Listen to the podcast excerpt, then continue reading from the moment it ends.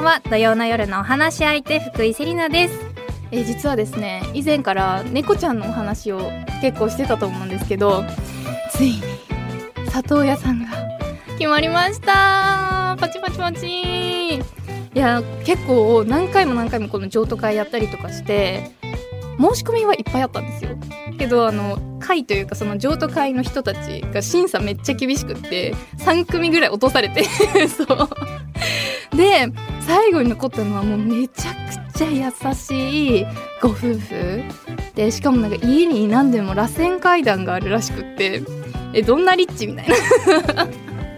そういうなんかこう素敵なお家の、まあ、素敵なね柔らかい感じのご夫婦に決まってこの前私のお家に遊びに来てくださったんですけどなんか本当にニコとガビうちの猫ちゃんニコとガビって言うんですけどニコとガビをしっかりね優しく包んでくれそうな方々に出会えて本当にね今幸せな気持ちです。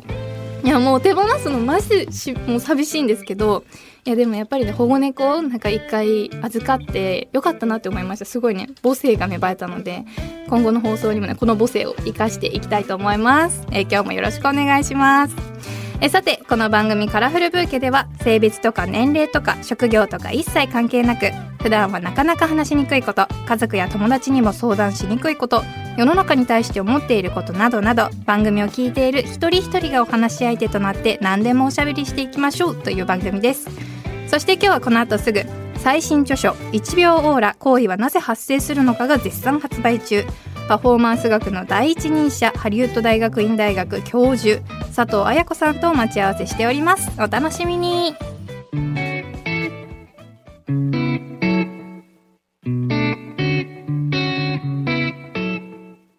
こんにちは。よろしくお願いいたします。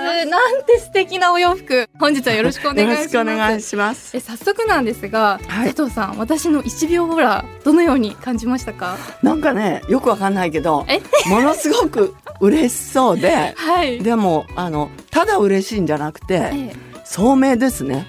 ここ。本当ですか？そんなこと言っていいの？えもちろんです。たくさん言っていただきたいです。はい。ぜひ。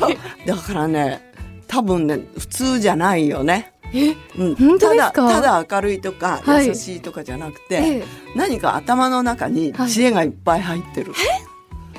嬉しい、そういう、そういう感じします。本当ですか？薬、薬剤師さん？はい薬剤師をしております、ねえ。新潟出身？はい新潟県出身です。私が長野なんですよ。で私たちはねあの長野県に信州大学っていうのがあるんですけどね、それを信大信大っていうんですよ。はいはいわかります、ね、で新潟大学のことははい。ライバル心を持ってね、ガタ大っていうのね。え何大って言うんですか？ガタ新潟のガタガタガタ大って言ガタうんですか？大ってあのででもね新潟の人からすれば、はい。あの信州大学が信大でそっちがガタ大だっていうのはおかしいっていうのね。ええそうですね。あの、私は新潟大学の新大ってよ呼んでる側ですね、完全に。しかもあの、新潟大学の家がすごく近くって私。はい。よく図書館に勉強しに行ってたので。ああ偉いね薬学部だもんね。そうですね。すごいね。やっぱりあっちが信大なんじゃないかなと私は思っております。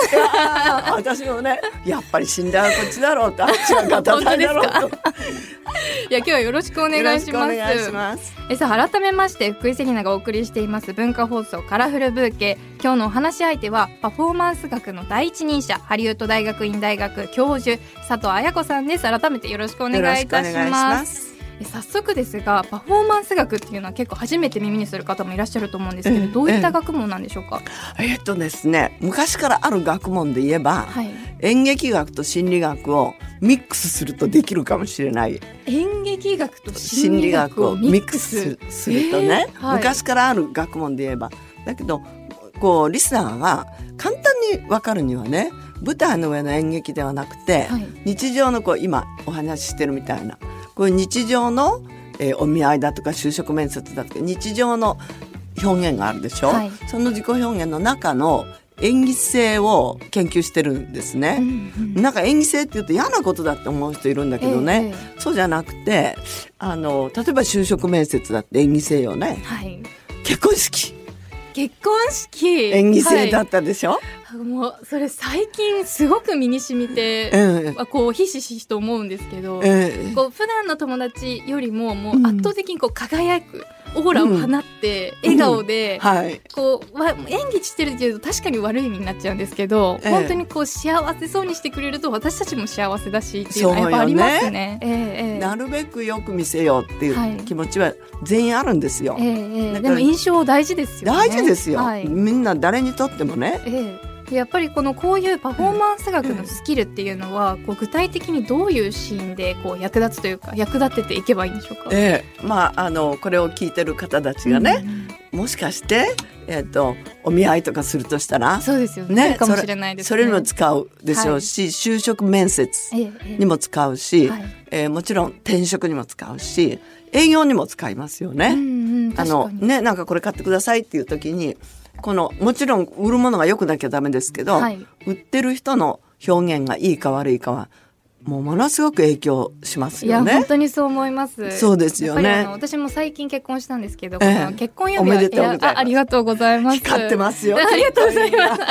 それこそこれを選びに行くときにやっぱり高いお買い物じゃないですか。ええなのでどこで買おうっていうのをすごく迷った時に最後で決め手はやっぱり店員さんの印象とええ説明で最後決めました、ええええ。なのでこういうところにもやっぱり大事なのかなって思うんですけれども。大事ですよ。はい。うん。でもやっぱりこの佐藤さんがそもそもええ。このパフォーマンス学に興味を持たれたきっかけっていうのはええ。何だったんでしょうか、えっとね私その前上智大学のええ。大学院でねもう結婚して子供もいるのに、はい。お母さん大学院生の英文科の第一号だったんですそうよ。だったんですね。に日本のね。すごい。はい。あの世界ではもういっぱいザラザラいましたけどでその時にねアメリカ演劇の研究をして日本のお能の研究をしてこの日米の演技性の比較をやってたんです。ええええ。でも待てよってね演劇って結局脚本家がいてで演出家、はい。えー、と衣装係とかメイクとか、ええそうですね。いいっぱいいて、はい。で俳優さんはそういうことはタッチしないで演技だけするでしょ、はい。でも日常って俳優だし演出家だし脚本家だし、はい。メイクさんだしヘアさんだし。全部自分でやらなきゃいけないですね。ねなんかあの有名な女優さんで私と同い年の人なんかね顔を明るく見せたいって言って、レフ板持って歩いてるのよ。本当ですか？写真撮るとき自分で？広げる。同い年の女優さん。すごいですね。そうだから全部自分でやってるでしょ、はい。そしたら日常の演技の方が面白いと思ったんですよ。研研究するにそうなんですね、うん。いやもうそのお話を聞いていてその大学院にこの入学しようって思ったその経緯がすごく気になっちゃったんですけど やっぱりその他の大学も行かれてもうお母さんになって普通だったらこう落ち着いちゃうというか、ええ。なんか家に、まあ、入ってしまう人はもしかしたら1992年の頃とかですから、うん。いたかもしれないと思うんですけどそうですよね。第1号だったら周りはほとんどそうだったんじゃないかなと思うんですけど、どうしてこう、うん。パフォーマンス学とかそういう演劇を研究し直そうというふうに思われいたんですか？やあのね長い長い恨みがあってね。恨みですか？怖いわよ。あのねあの私22歳でそのし寝台ね。はい寝台ですね。ガタ大じゃないは方ね、寝台でって江戸川区立小松川第三中学校って中学の英語の先生になったんですよ。はい。そしたらね子供たちがバリカンで坊主。髪の毛何もなしにはい。やられてたんです男の子が。ね。それ罰でですか、あ校則で。校則で。校則で。もう全員そうしなきゃいけない。全員男子は全員坊主。はい。で坊主狩り反対って言ってね子供たちビラを配ったんですよ、はい。学校の門の外とか駅で、ええ平井っていう駅で私も一緒に配ったのいたの。そうしたら校長に怒られてねはい。3回呼び出されて3回目にね教員を辞めるか坊主狩り反対のあの応援をやめるか、はい。どっちか2つに1つだって言われたの校長に考えましたよ3分ぐらいね。はい3分。じゃあしようかなって、はい。せっかく英語の教員になったのにって。でも即ね私教員辞めますって。あの子供の応援は辞めませんってはい。言って、教員を辞めちゃったんですよ。えー、22歳ね。すごもう3になってたかなそれで考えてねあのその時に決心して、ええ。そうだって中学の教員だからダメなんだってねうん。大学の教授になったらもうちょっと自由にものが言えるかなって思ったんですよ。そういうことだったんですね。でも寝台の学部しか出てないわけだよね、ええええだから大学院出た方がいいだろうと思ったその時、はい。ところがねもうすぐ結婚してたので、うん。卒業してすぐ、はい。すぐ子供ができてもう子供が小さいわけですよ。ええええ。だからこの子が小学校3年あるいは2年、はい。低学年までとにかく入ったら、ええ。私大学院に戻ろうと思ったんですよ。パワフル。そうだからね、はい。深い恨みがそこにあってね。そうですね。ね。そのもうあの3分間を。心に秘めて。そう。何にも言えないっていうのは良くない、うん。みんな発信したい。ええ。自分の思いも発信したい。喜びも発信したいじゃない、はい。だけどバーってき髪の毛切られてたらねもう気分暗くなりますよね。ええそうですうね、ん、だからその見方をする先生が一人もいなかったね、うんうん。男も女も。はい、私一人でした。ええ。だから辞めるしかなかったんですよ。いやーもう今だったらこうなんて言うんだろう、うん。そう威圧するとかこう、ええ閉じ込めるっていうそういう考え方に閉じ込めるっていうのは、うん。なかなかこう、まあ、モラハラだったりとかそういうふうにつながりますけどそうですね。きっと昔だったら当たり前でそれこそもうやめるかどっちかにしろみたいな世界だったんですよそうね。ですよ。それをやっぱりもう権力を持ってそれをもう潰してやるぐらいの 勢いのもう佐藤さんもすごいですね。私はね子供の味方ですから、どこまで行ってもね、弱い人の味方なのよ。それに向かう立ち向かうのが女で22歳でうんそれはもう潰されますよね。いやー信じたくないけど、きっとそうだったんですよね。そうだったんです、う今から50年前よ。50年前 いやでも今こうしてこうパフォーマンス学など教える立場になって、ええ。やっぱりそういうのは少しずつ変わってきたなっていうふうに思いますか？随分変わりましたね。だって大学教授の女性っていっぱいいるはいよね。はい。私も教授はあの大学ではあの女性の教授に教えていただきました、そうでしたか、そうでしたか。で女性だから劣ってるっていう断言をする男性がいたとしたらね、個体差ですからね。はい性差ではなくてそれはちょっと勘違いだなと思うし、なんか自分が努力して上に行けば行くほど男性もその辺は理解するようになりますよね。はいが本当にそうですね、んそうですよね。だからはい随分社会は変わったんですよね。うんうんうんまだ文句あるでしょうけど。いや、まあ、たくさん、まあ、あるはあるんですけど。いや、でも、きっとそういうお話を聞いてると、もう少しずつ変わってきたんだろうなって思いますし、ええこういうふうに、こう、私たちも普通に社会に出て、普通に活躍してれば、ええ男性もそれが普通なんだってきっと思うようになってきてくれると思うんですよね。本当にそうですよ。だからもう行動で表すっていうのが、ええ一番こう佐藤さんみたいに効果的なのかなっていうふうにひしひしと感じました。で絶対諦めないことね。いや本当ですねあのね佐藤さんのようなもう負けず嫌いというかこのうん勝ってやるっていう気持ちを私も大事にしていきたい大と思います。事でねその時にねはい一、つコツがあってパフォーマンス学のはい。原点とか原理にもなるんですけど、ひお願いします。頑張るっていう時にね私一人のために頑張るって言うと弱いんですよどうしても。んんんそうじゃなくってもうみんなのために社会のために日本中のために世界中のために頑張るって思った時すごく女性は強いですね。そうなんですね。自分のためだって自分のために貯金通帳のためにと思ったら、はいもうちょっと言って終わりじゃない目的地じゃないはい一瞬で貯金したはずのものがなくなっていきます。そう、はい。そう。そうです。そう意です。志が弱いです。そうです、はい。でもみんなを幸せにしようっていうのはええ。延々と続くので、いやそうですね。誰かを幸せに誰かのためにって思うと、確かに頑張れます頑張れますよ、はい、やっぱりこの佐藤さんのこの1秒オーラのお話たくさんまだまだこう知りたい方がいると思いますので、え。この後もたくさんお話聞かせてください。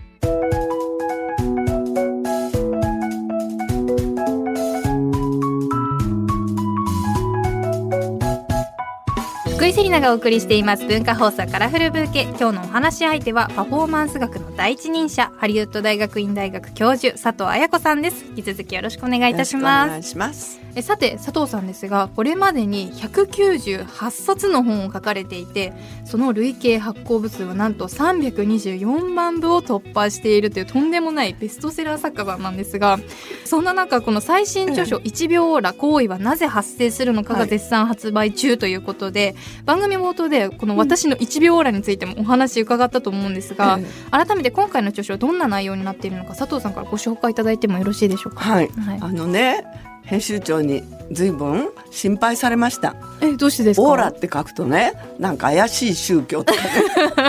ちょっとスピリチュアル系なんじゃないかとかそういうことですか、ね、思われるんじゃないかって、はい。でも私はあの実験魔なので科学的な実験データをいっぱい取ってるわけですね。でこの1秒オーラで言いたかったことは4つだけなんです。ええええ。1秒の時間ってどんな時間かっていうはい。ことね。それからオーラってなんだっていうこと、はい。それからサブタイトルでね行為好かれる気持ち、なぜ発生するかってなってるので行為って好きってどういうことかっていうのは3つ目でしょ、でじゃあ1秒とオーラと好きを全部やれる人っはいてどうしたらいいんだろうっていうのは4つ目なんですよ。ええええでその4つを1冊の中に書いたの。いやもう私この本を見,、た時にえこれを習得できたらええ。割ともう人生最強なんじゃないかっていうふうに思い始めたんですけど、ええ。でも本当にそういうことですよね。そういうことですよ。ええええ。1秒がうまく使えてね、はい。オーラがきちっといいオーラが出せてね、そして相手から好意が降ってきて、はい、もぎ取るんじゃなくて降ってきて。もう湧いてきたものをこうただこう浴びせられるだけということですよね。Thank you って言ってもらうだけっていうね、まあ 自分も出さなきゃいけないですけども、そうするにはどうしたらいいだろうかってはいいうのを一冊にまとめたんですね。いやもうこれが分かったらもうええ。本当に皆さんこうちょっと悩まれることがどんどん減っていくんじゃないかと思うんですけど、このタイトルに「行為はなぜ発生するのか」とありますが、ええ。まあ、行為って言っても一口にこういろんな意味がこう出てくると思うんですね。例えば恋愛の好きなのか、はい。なんかあいい人そうだなとかいう行為なのかっていう、この佐藤さんが考えるこの行為の定義みたいなものって 何でしょうか？今恋愛の好きばっかりでしょ。確かに今新婚ほやほやなので そうですよね。はいありますけど、実際はこうどういうのを定義されてるんですか？えっ、とね行為ってバリエーションがあって、え例えばちょっとこの人が気になるっていうのね、はい。心理学では関与って言うんですけど関与。関与、この人はちょっと気になるって、であのマザー・テレサすごくいいことをおっしゃっててマザー・テレサですね、愛の反対は嫌悪ではない。愛の反対は無関心だって、ね、だから愛情があると気になるわけですよ、はい。あ今日髪の毛変わったなとかね。はい。こう気になるわけじゃない。関与するっていうのは愛なんですね。で行為ってそういうふうに広くてちょっと気になるっていうところからその恋愛のねえ今真っ最中のね、はい。からかわれてますね私。そういう愛愛いや愛本当そうですね。ね。やっぱりこう、うん。好きな相手っていうのはどんなにこうムカついたとしても、うん。関心がなくなることって絶対ないです。そうでしょ、はい。そうでしょ、うん。で関心がない人だったら例えばよ犬が好きな人ははい。道を歩いてました、猫はいました、はい、で猫がいたことを覚えてないよね。うーん確かに。犬のことは覚えてる、ええ犬を好きだから。はい。ライクっていうのもラブのうちなんですね。うんうんでその男女のエロースというこれギリシャ時代からあるあの神様の名前エロスだったの。あ。あれって神様の名前だったんですか？エロス神っていう神様がいたんですよ。えー、どんだけセクシーだったんだろうその神様。ほんで愛の神様ね。はい。でそういう愛って言ってるものと関与？ちょっと気になる。はい。関心があるっていうのも愛なんですよね。ええええこれ全部まとめて行為っていうんですね。うんうん。じゃあ他人からこう関心を持ってもらえる、ええスルーされないっていう力っていうことですかね。あそれいいですね、うんうんうん。うん気にしてもらえる気にしてもらえる。いや気にしてもらえる。やっぱりかまってちゃんにとっては気にしてもらえる一番幸せですから。そうですよね、はい。そうですよね。いやでもやっぱりこの気にしてもらうとか他人からこう関心を得るっていうの意外と難しいと思うんですけどええ。この1秒オーラ1秒で見せるためにこの佐藤さんご自身が普段から心がけていることってありますか、うん、まあ多少はあるんですよね。それはねあの全員生きていきたいっていう生存欲求って言いますけど、はい。あのまあ、たまにそうじゃない人いるけどほとんどの人は生きていきたいはいって思ってるでしょ、で生きていくのに明るい明るいオーラが必要なんですね、はい。それは私たちの好みじゃなくて今度大脳生理学で脳の扁桃体のこと出てくるでしょ、えアーモンドみたいな感じ、はいわかります、ね、あそこのミラーニューロンすぐ相手をパッと反射する。はい。そのニューロンは明るい人が好きなんですね。えー、そうなんですか？そう。それはなぜっていうとはい。全員に生存欲求生きていきたいという欲求があるから全員にあるから、はい。で生きていきたい人は明るいものを見たいんですよ。うーん光が欲しいんですね。欲しいんですよ、ううなので私はね生きていきたいって人が見てくれるようにっていうのは心がけてるんです。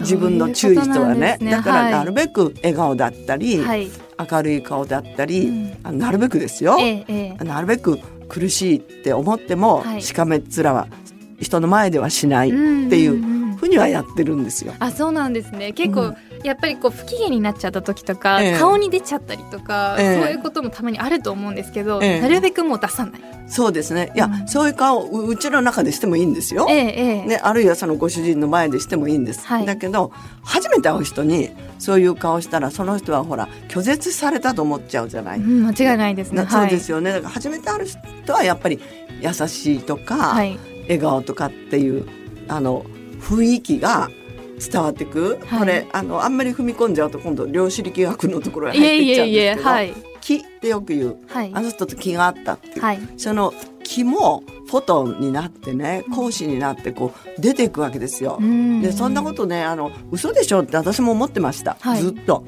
でもこの2年ぐらい「ニュートン」っていう雑誌を定期購読してて。あ、本当ですか？はい。あれいいですよえね。えまあ、あの何回か読んだことは定期購読までは行ったことないんですけどそんなことまで書いてあるんですか、書いてあるんですよ、ええ。その気がもうすごい光のような速さではい。バーッと相手に光子ってフォトンっていうカタカナですけど、はい。光るに子供の子ね。それって実際の物質としてあるっていうことなん物質としてある。ええそうなんですあいや私もか嘘だと思った最初。粒子みたいなことですか、あ粒子粒子の中にはい。原子とか、それよりももっともっとずーっとちっちゃいええ光子光子の存在はもう本当にこれは全員が認めてるんです、ええ物理学者もね、はい。だけどそれがどういうふうに伝わっていくかっていうのはわからないじゃない。はい。でも伝わっていくって言い出してる人たちがたくさんいるんですね。えー、どうやって？不思議不思ね議。でも伝わっていくんですよ。はい。だからなんとなく例えば明治神宮行ったとか、はい。えー私はあのクリスチャンなので教会ですけど、はい。教会に行ったっていうとなんとなくこう厳かな気持ちになってくるんですはい、ね。もう私はもう完全に影響を受けやすいので、うんもう神社仏閣に行ったら無敵な気持ちで帰ってきます。あそうでしょ、はいでなんかねあの手なんか合わせちゃってね、はい、合わせちゃって、お合わせ賽銭ちょっと多めに入れちゃったりとかして。あそうそう。私もそう。私もそう。そうなのよでなるべくねいい顔で今年もよろしくなんて神様に言って帰ってくるわけでえしょ、顔表情まで考えたことなかったです。なってるんですよ。結構一人で行くこと多いので、え一人で笑顔でこうやったことないかもしれないです。ええやってますよ。だって怒ってやったことある？怒ってやったことはないです。今年もよろしくって怒って言ったことないないです。よろしくみたいなやったことないです。ないでしょ。は いだからやっぱり相手に好意を届けようって、うん。相手って神様だけど、はい。届けようと思ってるじゃない？そういう人ばっかり来るから、ええ。そういう気が満ちるわけですよそこに祈りの気がはい。満ちるんですよ、ええええ。怒る人ばっかりいるところへ行けば私すごいいい顔でニコニコって言ったのに怒る人ばっかりのところへ行ったらなんかニコニコしてたらまずいなみたいに思うでしょ、はい。あれが気ですよね、んそういうことなんですね。やっぱりじゃあその場所とかそのなんていうのものとかにもやっぱりそういう気が移っていくんですか？移っていくんです、はでそれがね今いっぱいデータも出てるんですけど反論ももちろん出てるんですね、うんうんだからこれから何パーセントとか、はい。ちゃんとした論文がもっと増えると思うんですけどね。面白い。面白いでしょ、へーやっぱりこのすっごい笑顔の人とかの周りにいるとやっぱり気持ちもすごく明るくなってきますよね。きますよだからねまあそういうもううん粒子の何パーセントとかそういうのもあるのかもしれないけど気持ちでもう笑顔の人見てたらすごい笑顔になれるっていう。でいいヒントを言ってくれました、笑顔見てたらって言ってし今、はい。それは視覚情報なんですよ。目からのね、これはねもう私の実験データがあります。はい。これは1秒で1100万要素の情報が目から入るんですね。えでそのうちの40要素を脳が分析する、ええええ。これはジョン・メディナーっていう最近のね脳科学者が Brain Rules って本で明らかにしましたけども、1秒で40も脳が処理する。あとどこ行っちゃったのって。そうですね。ね。よ今こう1100万回タイプが40になったので、そうですよ。すごい絞られたなと思ったんですよ。あとどこ行ったの？見なかったことにした。う処理しないんです。しない視覚からは入りました。はい。でもああの人ピンクの服着てたとかっていうふうに認識はやめたの。うんうん。自分に必要ない情報だから。はい。それは脳が振るったんです。視覚の選択性と呼びます。あの見たいものしか見ないんです人間って、いや面白い。脳とか目ってこう結構自分の都合のいいようにできてるんですね。そうなんですね、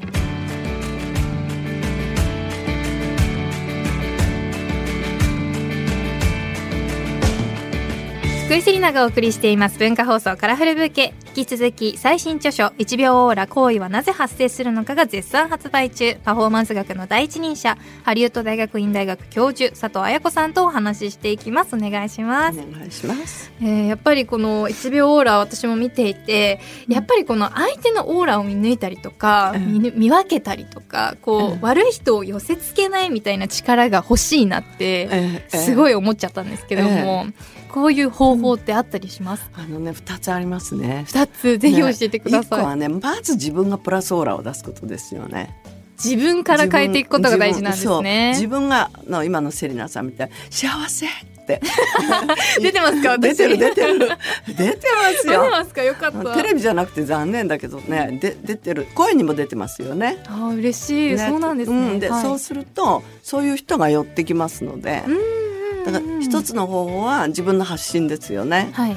もう一つはですねあいにくそうじゃまでもない人真っ暗系みたいな、真っ暗系。はい、マイナスオーラの人にはい。会っちゃったこともあるでしょ、はい、なんかこう悪口言いたいから仲間が欲しいとか、えー、なんかドヨーンっていう感じですよね愚痴言いたいから聞いてって、あのなんかいい話だったらだんだん本音は愚痴だったみたいな、うんうんはい。ねなんかこういるんですよそういう人、はい。だからまず自分は幸せオーラを出してる方がいいんですけども、マイナスオーラの人が来たらどうするかっていうのもそうですよね。用意しとかないとね。だってもしかしたらその人とお話をしっかりしなきゃいけないお仕事だったりとそかう上司だったとかね、はい、どうしたらいいですか、でちょっともうあの逃げて帰れないでしょ。はい。だからねあの今度は言い方になるんですけどもそれやめてくださいって言うと相手が傷つきますよね。うん、そうですねねだから、そういう真正面の言い方はダメなんですよ。ええええただね「そうですね」とか「そうですか」とか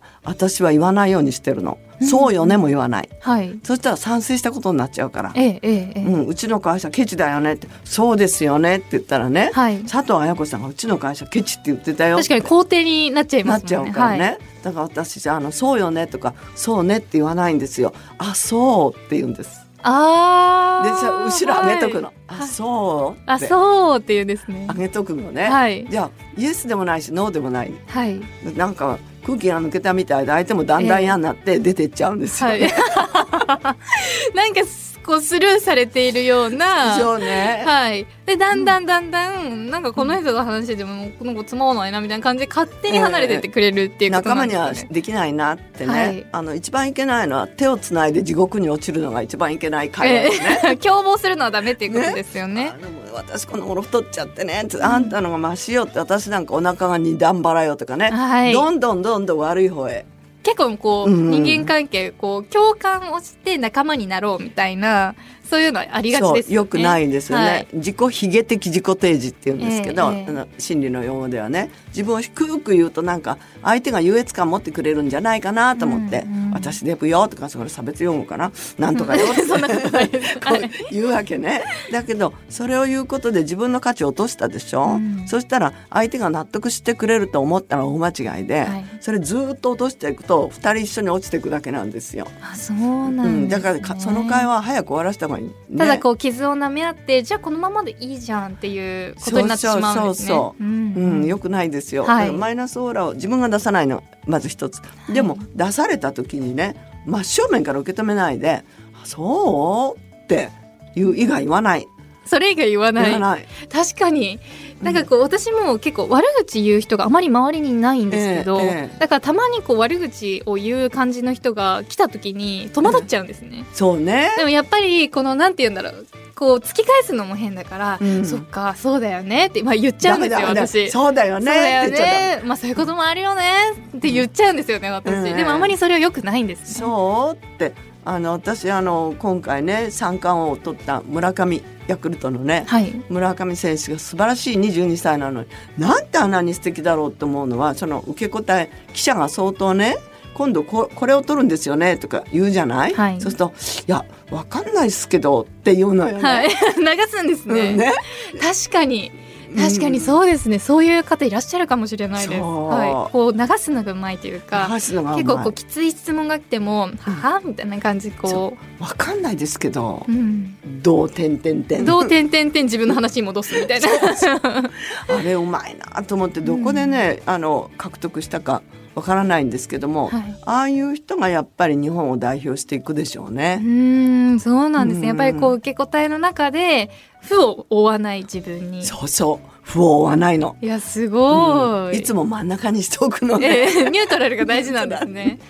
いやーすごいな。やっぱりじゃあ自分の自分からどんどん明るい気持ちを出していくことと、え悪い人と共謀しない。これが大事っていうことですね。え手をつないで地獄に落ちない。うん。っていうことですよね。いやー面白いな。でやっぱりこの本を読ませていただいて、こう本のエピローグのタイトルが「笑顔の力」っていうふうに書いてあったと思うんですが、うん。やっぱりこのこのタイトルに込めた佐藤さんの思いっていうのはどういう気持ちだったんでしょうか、いやよくぞ聞いてくれました。はい、私は最初からこんなに笑顔の人だったんじゃなくて、えすごく辛い。小学校3年間ね飛び飛びにしか学校行ってないんですよ。え。あそうなんですか？体弱くて。ええええだから当然成績悪いじゃない、そしたら4年生になった時に市川先生っていうねとってもおデブさんのはい。先生がええ担任になって、はい。何か一個でよい。人にない力を持て。これ4年生になるみんなへの鼻向けだとか言って書いてくださったのね。さて余計困っちゃって、はい。人にない力ってのがないわけですよ。難しいですよね。なかなかこう人よりも優れるっていうのは。そう、はい、でみんなは言えるのよ。かけっこが早いですとか声がいいですとか算数得意ですとかね。体丈夫ですとか。どう考えても何もないんですよ、うん。でもどんどんどんどんこう下向いてたの。そしたら先生がすぐ気がついてそばに来て「あやこ」ってニコニコしてるだけでも強みだよってでねあこれならできるかもって算数とかじゃないから、ええ。それならすぐできるかもって思ったんですね。いやー偉大な先生ですね。そう。ニコニコしてるだけでもすごいんだぞって。すごいんだぞってね、はい。まあ他に見つからなかったんだと思う。んだいやそんなことないと思います。いやでも そういうふうに声かけてくれる先生って意外といないというかあそんうなん。それだけでもいいんだって思わせてくれる先生って意外とこう出会うの難しいですよね。確かにね、はい。先生ってすぐ学校の成績成績って、い もう今の時代では特に言いそうですね。そうですよね、はい。私も中学の先生そんなんで1年やったし今も大学院の先生だから分かるんですけどもそれその気持ち今も変わってないですね、うんうん。答えが正解が出なくてもニコニコしててくれるだけではい。見てる先生は幸せようね、ん確かに。もうただもう、うん。笑顔を見てるだけでこっちは幸せな気持ちになれますもんね。なるんですよ、はい。もうもうこれは自分のねマイナス体験から出たエピローグなんですね、ええいやそうだったんですね。いやもうたくさんもういろいろその粒子のこととかまあお話ししたいことたくさんあるんですけども、うん。残念ながらそろそろお別れの時間となってしまいました、え最後に今日佐藤さんが感じたことなどを花言葉にして番組で素敵な花言葉のブーケを作りたいのですが、はい。佐藤さんの花言葉いただいてもよろしいでしょうか？はい。あなたは明るいオーラの花束です。素敵です。ありがとうございます、あのこうその心は聞いてもよろしいでしょうか？自分がとにかくはい。明るく、明るいオーラを自分から発信する。そのことで健康にもなるし気持ちも楽しくなるでしょ、はい。で私そういう仲間が欲しいんですよ。ああ一緒にこうそれを分け合える仲間です、うんそう、はい。日本中このあの文化放送の中だけじゃなくてはい。日本中世界中にそういう女性たちを特に女性たちですね、はい広げたいですえね。えええええうんありがとうございます。いやもうぜひねこの放送を聞いていただいた方も、ちょっとねこう不吉な顔で聞いてたらその場でこう笑顔にねしていただいたりとかして、そうですねもうその仲間にねどんどんなっていただけたら嬉しいですね。はい、佐藤さんからいただいた花言葉しっかりとはカラフルブーケに束ねていきます。ありがとうございあます。りがとうございました。本も読んでね。ねえ さあそしてあの、佐藤さんからお知らせなどありましたら、ぜひお願いします。あのね私は変な趣味を最近持ちましてはい。この1秒オーラを出したのが原因なんですけども、ええオーラって信じてない人がなんて本を読んでからなんて書くのかなと思って、ええアマゾンレビューを虫眼鏡で覗くみたいに、はいしげしげ読んで 3回ぐらい読んであそうとか読んでね、はいい、るんですよ。えなんでねこれ読んだらねアマゾンレビュー書いてほしいんです。はい。セリナさんって書いてはい、書きます、私も。え、書いたら、もう先生が絶対読んでくれるんですよね。読んでメールする。るから、メールしてくれるんですか？返信もくれるんですか？ありがとう それ嬉しいですね。まさかレビュー書いて返信もらえるとは思わないので。いや誰だか分かったら返事書きますね。あ、本当ですか？本のタイトルお伺いしてもよろしいでしょうか？1秒オーラ行為はなぜ発生するのかはい。というタイトルで集英社です。はい皆さんぜひね この本を読んでいただいて Amazon レビューまでしっかり書いていただきたいと思います、佐藤さん今日はありがとうございました。またぜひお話ししましょう、はい